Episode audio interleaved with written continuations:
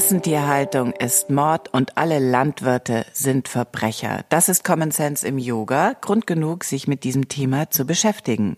Herzlich willkommen zum Yoga Easy Podcast Besser Leben mit Yoga. Ich bin Christine Rübesamen und spreche in dieser Folge mit der ehemaligen Landwirtin und Yogalehrerin Annette Raben über ihren recht unkonventionellen Yoga-Weg von einem konventionellen Landwirtschaftsbetrieb hin zu Yoga, über ihre Lebenskrise mit 30, ihr Verständnis für die Landwirte und das glänzende Fell ihrer Kuh Lola. Maximal unspektakulär kam vor einigen Wochen eine Mail in mein Postfach. Unspektakulär und bescheiden dafür, wie wichtig dieses Thema ist. Tierwohl, Massentierhaltung, unsere Landwirtschaft. Die Mail kam von einer ehemaligen Landwirtin, die jetzt als Tai Chi und Yogalehrerin arbeitet. Willkommen, Annette Raben. Ja, hallo, liebe Christine. Du hast äh, mir in dieser Mail vorgeschlagen, dass wir beide uns zu diesem Thema unterhalten. Du weißt, dass das ein Yoga-Podcast ist. Warum sollen wir beide uns äh, über Tiere unterhalten? Ja, ich bin darauf gekommen, weil du bei dem Podcast mit der Kardiologin auf das Thema Massentierhaltung gekommen bist, dass äh, aufgrund der ja, viele hohe Cholesterin Werte haben, mhm. dass es vielleicht ein Grund wäre, mal die Massentierhaltung zu hinterfragen und davon wegzukommen. Und da habe ich gedacht, okay, das äh, ist ein Thema, wo ich drauf anspringe. Du bist auf einem großen Bauernhof in Niedersachsen aufgewachsen mit zwölf Kühen und über tausend Schweinen. Zunächst mal für uns Städter. Wie war das so, dein Leben auf dem Bauernhof? Wie hat es sich zum Beispiel unterschieden äh, von dem deiner Freunde, wo die Eltern in Büros gearbeitet haben? Ich bin wirklich auf dem Land groß geworden, so dass fast, also die meisten Kinder so groß geworden sind wie ich auf dem Land und viele auch noch die Landwirtschaft zu Hause betrieben haben. Und mein Leben auf dem Hof war halt für mich wunderschön, zusammenzuleben mit den Tieren. Und wir haben halt einen sehr großen Hof. Wir hatten auch die Möglichkeit, wirklich zu toben, zu spielen. Und die ganze Nachbarschaft, die ganzen Nachbarschaftskinder haben sich immer bei uns getummelt und dann haben wir bei uns herumgetobt und auch die Erntezeit, das Stroh einfahren. Das war immer ein Erlebnis für die ganze Nachbarschaft. Das war schon sehr schön. Klingt, äh, klingt paradiesisch, so rote, ja. rote Backen mit den Hühnern aufstehen. Dich hat's vom Anfang an, von Anfang an in den Stall zu den Tieren gezogen. Warum? Warum? Irgendwo habe ich gespürt, da ist eine Verbindung. Ich brauchte irgendwie so auch den Kontakt zum Tier. Man weiß ja auch heute, äh, die Hunde sind so beliebt, man weiß ja auch heute, was für psychologische Auswirkungen die auf uns haben. Und das war bei mir wahrscheinlich bei meinen Tieren auch so ich habe mich bei denen wohlgefühlt, verstanden gefühlt. Sie haben mir einfach ein gutes Gefühl gegeben. Ich habe meine Tiere wirklich geliebt, meine Katzen, die Hunde auf dem Hof, aber vor allen Dingen auch äh, meine Kühe. Mit mhm. dem war ich am meisten verbunden. Ist es zu kitschig oder könnte man auch äh, fragen, ob du bei den Tieren was gefunden hast, was dir vielleicht bei den Menschen gefehlt hat? Ja, auf jeden Fall. Das ist eine Generation gerade so bei uns auf dem Land, auf dem Hof man musste arbeiten, es war nicht Zeit für, für Gespräche, für Gefühle, um, um über Gefühle zu hm. sprechen. Mhm. Und das hat, haben mir die Tiere gegeben, ja. Sag noch mal äh, zum Thema Kuh. Wie fühlt sich denn so die Haut einer Kuh an? Oh, das äh, Fell ist schon recht hart, aber oh, meine Kuh, meine Lola, eine schwarz, die hatte schwarzes Fell und es glänzte in der Sonne und ich habe es geliebt, sie zu streicheln. Es war halt schön glatt, auch wenn relativ rau, aber schön glatt und glänzte in der Sonne. Es war einfach schön, wohlig, warm und glatt. Hm, Lola will ich auch kennenlernen. Würdest du dir zutrauen? Ja, Lola ist ein Traum gewesen für mich. Warte mal ganz kurz, lebt Lola noch? Nein. Und ja, also Lola ist halt eine Kuh, wenn ich das kurz erzählen darf. Sie ist halt aus Versehen tragend geworden. Ich habe nicht aufgepasst und dann ist es passiert und sozusagen ist sie als Jugendliche dann schon Mutter geworden.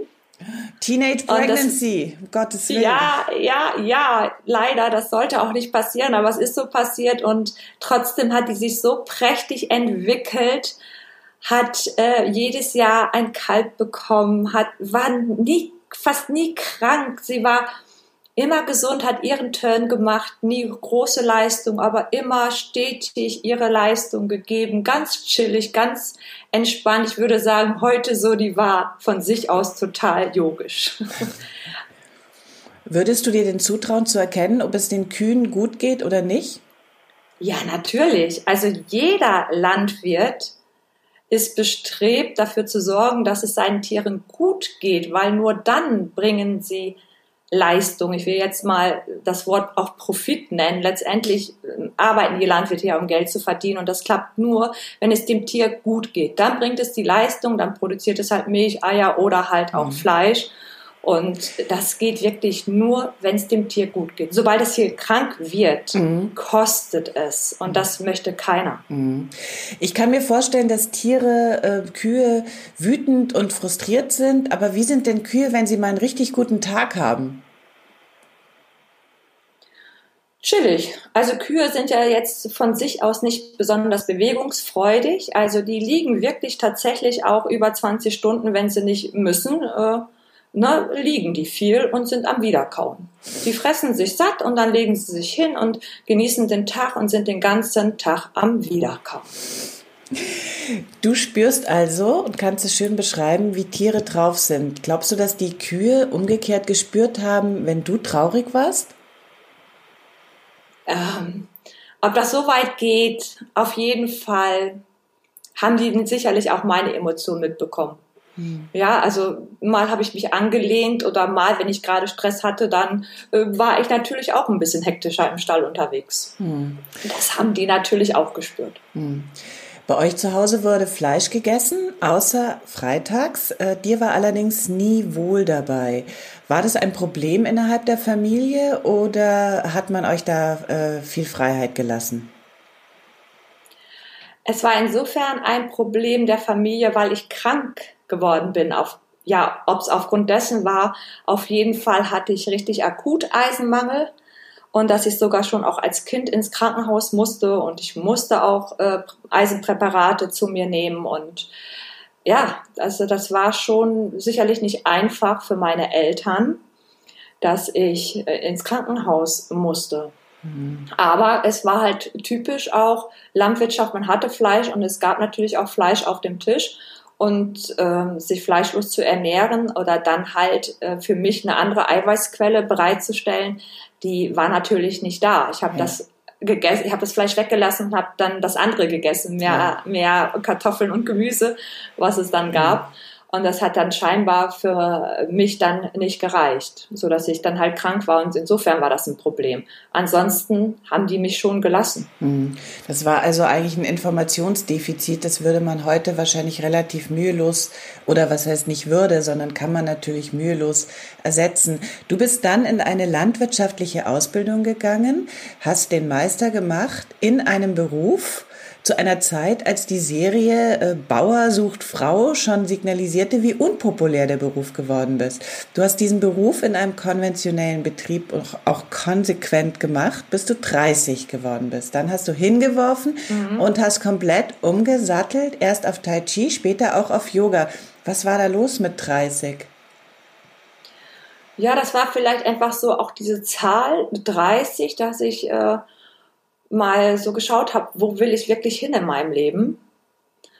Was möchte ich wirklich haben? Und äh, der Betrieb war halt so ausgerichtet, überwiegend mit Mastschweinen, dass ich gemerkt habe, damit kann ich mich nicht identifizieren. Das möchte ich halt so doch nicht weitermachen. Habe aber meinen Weg auch nicht gefunden, es umzuschwitzen, einen Weg zu finden mit meinen Kühen zusammen, was für mich mein Wunsch gewesen wäre. Und äh, dann kamen halt noch andere Faktoren halt auch dazu, die Beziehung und auch so Generationsprobleme. Es ist ja auch nicht so einfach, 24 Stunden mit den Eltern dann zusammen auf dem Hof zusammenzuarbeiten. So, es kamen halt ganz viele Faktoren zusammen, dass ich dann doch letztendlich gesagt habe, okay, ich äh, gehe vom Hof weg. Wie hat sich die Krise denn bei dir so äh, körperlich niedergeschlagen? Gab es da einen Zusammenhang oder Ich glaube, ich habe mich körperlich zu der Zeit ziemlich festgemacht. Also ich war körperlich, glaube ich, recht starr und war auch da auf Leistung bezogen. Wenn ich auch Sport gemacht habe, dann war das auch leistungsorientiert. Also bis dahin, ne, bis ich 30 wurde. Mhm. Hast du dich in deinem Körper äh, gut gefühlt, zu Hause gefühlt oder äh, kannst du das noch ein bisschen versuchen genauer zu ergründen? Denn es gab ja dann offensichtlich durch Tai Chi und Yoga eine intensivere Verbindung zu deinem Körper. Ja, also äh, du hast gerade gefragt, ob ich in meinen Körper was gespürt habe oder hineingespürt habe. Das gab es für uns ja gar nicht, unseren Körper wirklich bewusst wahrzunehmen. Das hat man ja gar nicht so gelernt. Und das habe ich erstmal durch Tai Chi in der Kur dann überhaupt erfahren, mal in den Körper hineinzuspüren und zu spüren, was auch Bewegungen emotional auslösen können. Also, dass auch weiche und sanfte Bewegungen viel bewirken können das hat mich schon dann sehr fasziniert. Und wie gesagt, das war auch das erste Mal, auch genauer hinzuspüren, was der Sport in Anführungsstrichen, die Bewegung mit einem macht. Es hört sich ähm, an wie ein Aufbrechen und auch ähm, sonst ein Aufbruch. Du hast ja dann wirklich einfach einen äh, ganz neuen äh, Beruf äh, dir gesucht. Von außen betrachtet würde man jetzt sagen, du hast dich abgewandt von deinem alten Leben und von der Landwirtschaft. Du müsstest jetzt eigentlich an vorderster Front bei den Kritikern dabei sein. Stattdessen tut dir die negative Haltung der Yogis gegenüber der Landwirtschaft weh. Warum? Ja, die tut mir sehr weh. Und deswegen ist es auch ein sehr, sehr großes Anliegen, hier ähm, für ein bisschen mehr Sensibilität vielleicht bei uns, gerade bei uns Yogis, ähm, mhm zu sorgen. Ich bin natürlich immer noch, ich habe Landwirtschaft gelernt und ich habe meine Tiere geliebt und bin immer noch auch den Landwirten sehr verbunden, weil ich weiß, dass die 356 Tage arbeiten, nie einen Tag frei machen, sich kaum Urlaub gönnen und es kaum gewertschätzt wird, was die dort leisten. Und wie gesagt, die sorgen schon dafür, dass es den Tieren gut geht. Andererseits möchte ich natürlich auch, der Fleischkonsum ist viel zu hoch und ich unterstütze die vegane Richtung. Mhm. Also definitiv. Aber äh, die ist ja auch sowieso unabwandbar, die ist ja da. Mhm. Und das ist, unterstütze ich auch.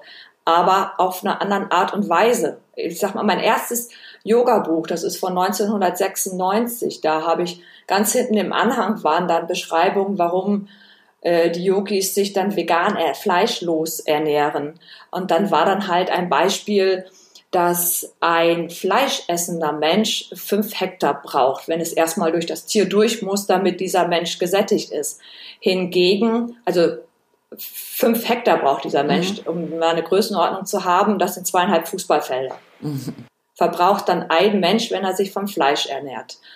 Hingegen, wenn diese fünf Hektar mit Soja angebaut werden, könnten die 30 Menschen ernähren. Das hat bei mir so ein Umdenken bewirkt, dass ich denke, so halt, so mit unserem Fleischkonsum kann es nicht weitergehen. Aber das war bei mir ein bewusstes Umdenken. Und in der Yoga-Szene, wenn ich mal das Ausbildungsskript, wie es da drin steht, warum wir vegetarisch oder fleischlos uns ernähren sollen, hört sich das ganz anders an. Wenn ich das mal zitieren darf, da mhm. steht in dem Ausbildungsskript von meinem Sohn, der den Yoga-Jugendleiter gemacht hat, der Satz, zum Beispiel, hat der Mensch überhaupt das Recht, Leben zu reduzieren, wie es hier geschieht? Hat er des Weiteren das Recht, dieses elende Leben mit Mitteln, die bewusst grausam sind, zu beenden? Die eigene Antwort ist ein unumschränktes Nein, drei Ausrufezeichen. Und das ist für mich doch dann eine sehr, ich weiß nicht, ich will sogar vielleicht sogar das Wort Hass, also eine hasserfüllte Propaganda vielleicht ähm, wirklich in den Worten nehmen, wo ich denke, okay, da ist eine sehr, sehr negative Haltung gegenüber der Landwirtschaft und nicht offen. Also da hat die andere Sichtweise, wie viel ein Mensch braucht, wenn er sich fleischlos ernährt an Fläche und äh, wenn er sich Fleisch mit Fleisch ernährt oder auch fleischlos, was ganz anderes bewirkt, ein Bewusstsein statt das andere in dem Ausbildungsskript eher eine sehr, sehr, sehr negative Haltung gegenüber Landwirte, die da propagiert wird. Und das finde ich halt nicht gut. Mhm. Ich finde, wir sollten schon unser Bewusstsein verändern, aber trotzdem ja auch offen sein. Ne? Also nicht Hass, nicht mit Hass, sondern neutral die ganze Sache sehen.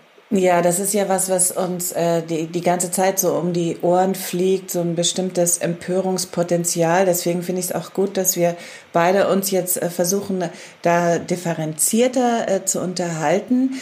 Tierschützer äh, ihrerseits beschwören, dass die landwirtschaftliche Tierhaltung zur Milch, Eier und Fleischproduktion grundsätzlich nicht tierleidfrei erfolgen kann. Also selbst wenn wir davon ausgehen, dass alle Gesetze eingehalten werden, ähm, finden Sie es grundsätzlich nicht okay, Tiere zum eigenen Nutzen zu halten. Also da ist äh, sehr viel ähm, äh, Dogma da drin.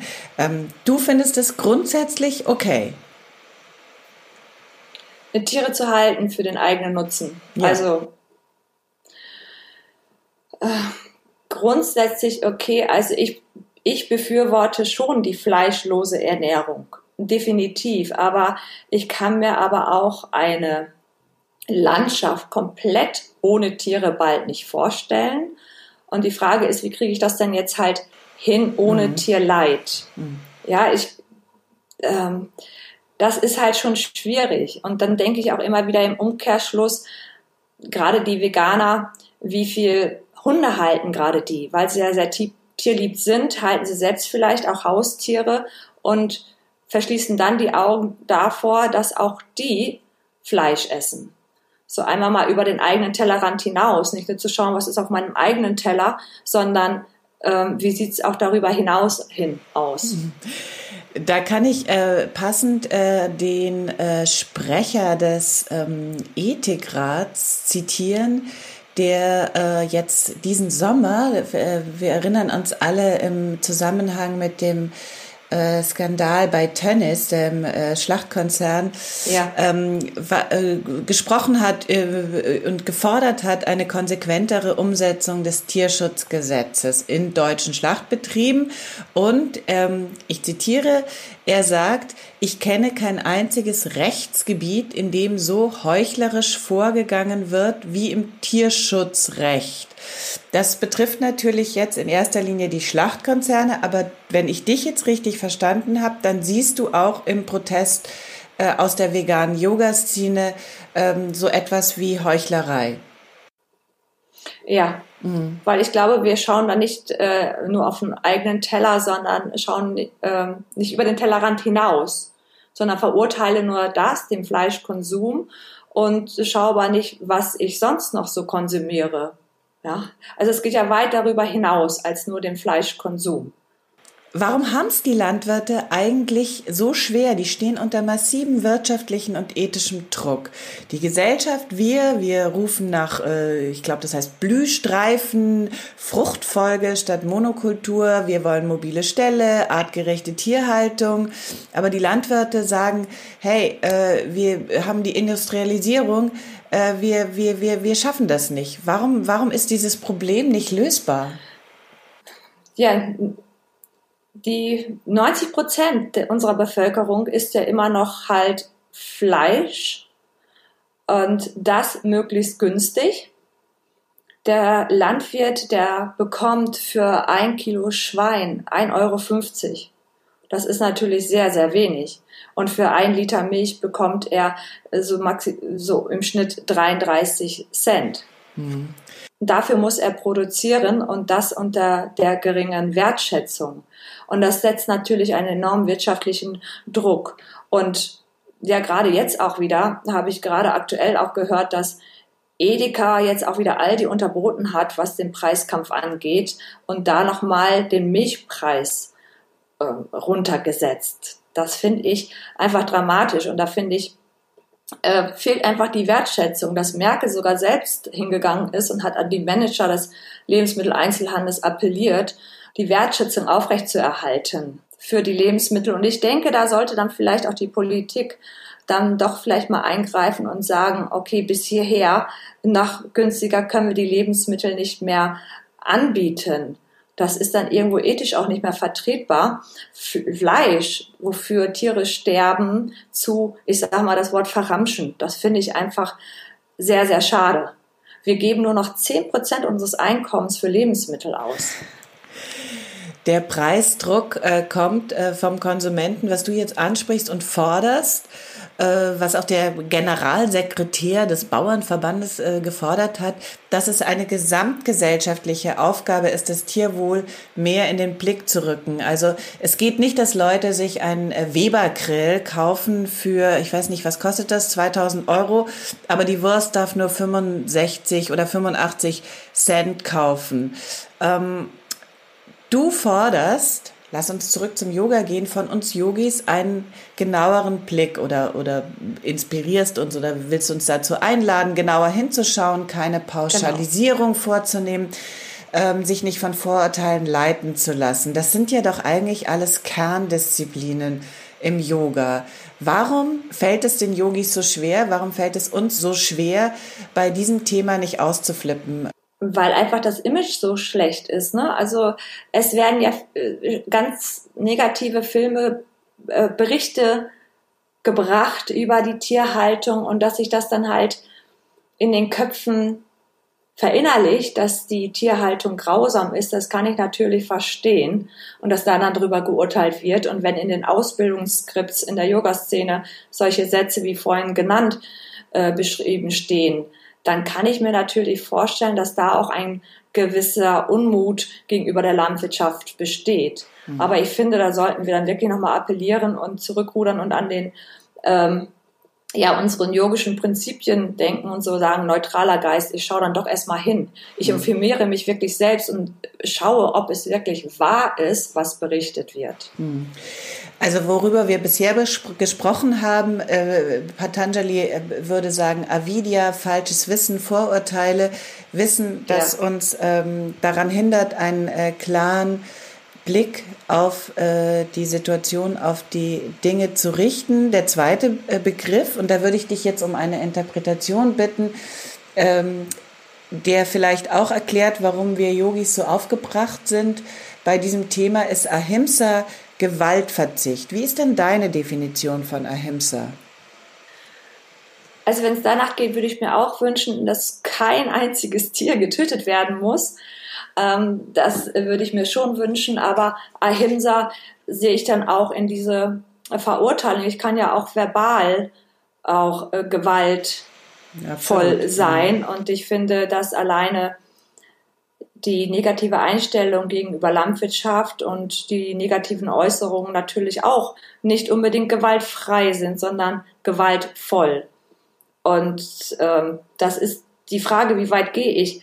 Wenn ich sage, ich esse überhaupt kein Fleisch und schütze davor die Tiere davor, dass sie getötet werden, aber andererseits esse ich dafür Sojaprodukte und das sind dann aber dadurch Flächen, die dort, wo Soja angebaut wird, den ein, der einheimischen Bevölkerung fehlt, die unter Hunger leiden und unterstütze dann sogar wirklich Hungersnot in Ländern und verschließe auch davor den Augen. Mhm. Ja, bloß weil ich äh, Fleischersatzprodukte nehme, fördere ich vielleicht sogar einerseits dann auch woanders den Welt, den, die Hungersnot.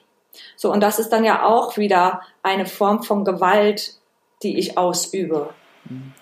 Eine ganz große Quelle von Gewalt, ich finde, das muss unbedingt in diesem, äh, in diesem Gespräch äh, erwähnt werden, ist, äh, sind auch die Bedingungen, also die Schattenseiten der Industrialisierung, die Bedingungen, unter denen Arbeitsmigranten in der Fleischverarbeitung arbeiten, die aus Rumänien, ja. Bulgarien und Polen kommen, Bedingungen, die ähm, äh, mit denen der Sklaverei verglichen werden. Ich finde, in diesem Fall ist äh, die Sprache nicht zu äh, gewalttätig, sondern trifft es, glaube ich, relativ genau. Wie geht es dir, wenn du solche Nachrichten liest?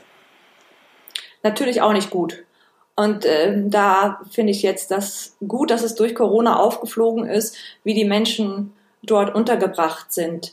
Und da tut sich ja jetzt gerade oder hat sich ja auch gerade was getan, dass auch Tönnies sagt, so okay, die ähm, Leiharbeiter, die Werksverträge werden in Festanstellungen ähm, umgewandelt und dass auch vernünftige Wohnungen geschaffen werden, mehr Wohnraum, dass auch das ein bisschen, ja, ich sag mal, ethisch besser vertretbar ist.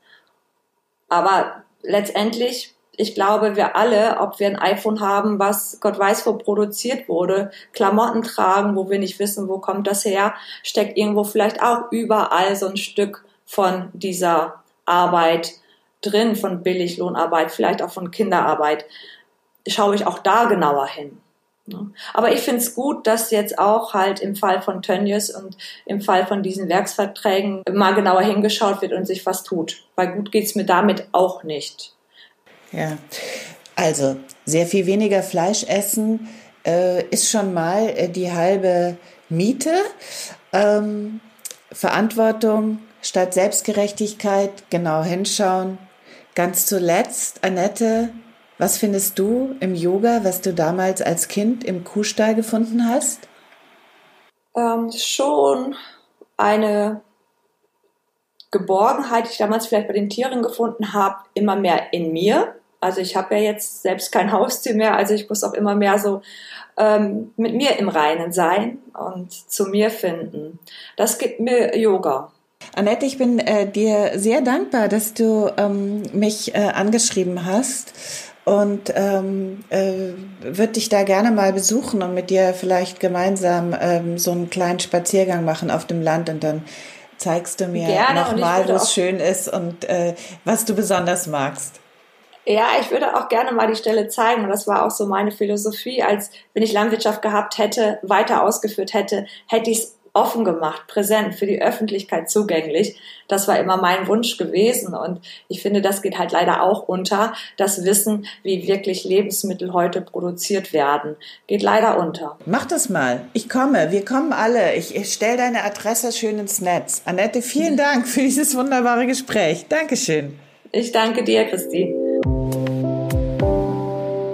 Wenn du jetzt gewaltfrei Yoga üben willst oder dir Kumukasana, das Kuhgesicht mal genauer anschauen willst oder einfach nur eine unserer köstlichen veganen Suppen kochen möchtest, dann komm zu Yoga Easy slash Podcast Gutschein und probier kostenlos aus, wie dir das alles bekommt. Ich freue mich über deinen Kommentar zu dieser Folge, auch über jede Art von Feedback, um unseren Podcast noch besser zu machen. Und damit sich das für dich auch lohnt, bekommst du von uns einen Monat Online-Yoga geschenkt, wenn du bei iTunes eine Rezension hinterlässt und uns einen Screenshot davon schickst an support at yogaeasy.de. Vergiss nicht, den Podcast zu abonnieren bei iTunes, Spotify und überall da, wo es Podcasts gibt.